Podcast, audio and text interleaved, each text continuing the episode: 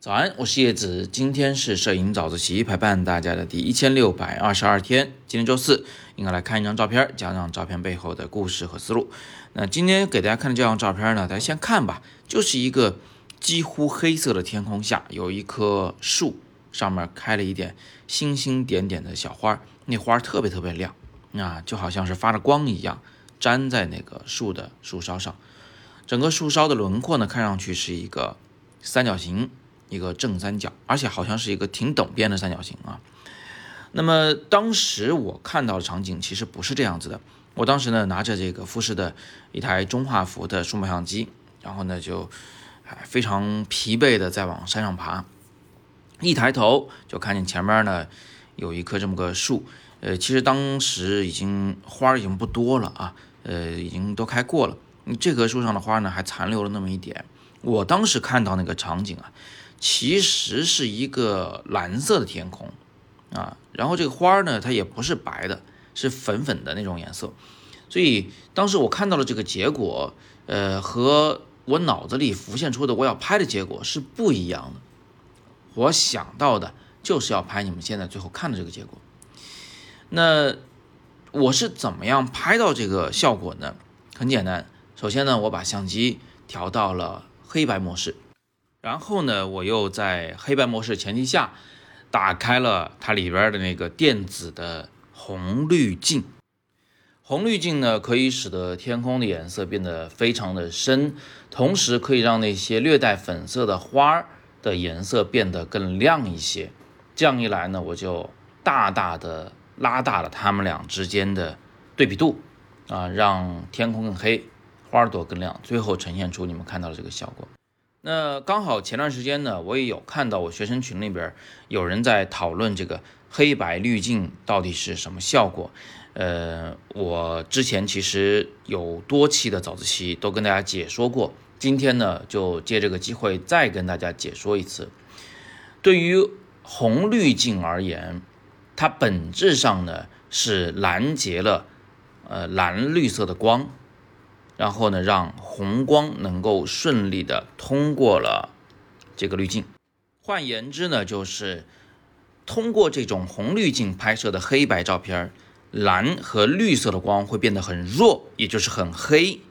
而红色的事物呢，至少它会保持原来的亮度。呃，相对于那个蓝和绿而言，其实它会变得更亮一些。好，那么就现在这个场景而言，你可以看到这个场景里。最主要的颜色是蓝，然后呢，花是略带红色，底下的树呢略带绿色。对于这个场景而言，如果上一片深红滤镜，最后导致的结果就是天空会变得非常的深，因为蓝光透不过来了；树也会变得非常的深，因为绿光透不过来了。唯独只有那个啊粉粉的花儿，它的颜色相对其他两个事物而言会变得更亮，所以最后。这个场景就是通过红滤镜拍出来的。当然，最后我在后期处理中也再次加强了这个照片的对比度，使得这个画面效果呢变得更强烈一些。那通过今天的早自习，我们可以学到什么呢？至少可以学到两点啊，就是黑白摄影中的黑白滤镜，也就是那些啊红色、蓝色、绿色、黄色的滤镜，它们最主要的作用是调整这个。事物之间的亮度的关系，呃，使某些事物变得更亮，某些事物变得更暗。具体怎么调整的，我已经把这个呃相关的以前的早自习的链接放在了底部，大家可以戳进去复习。这是我们能学到的第一点，黑白滤镜是用来调整事物的亮度关系的。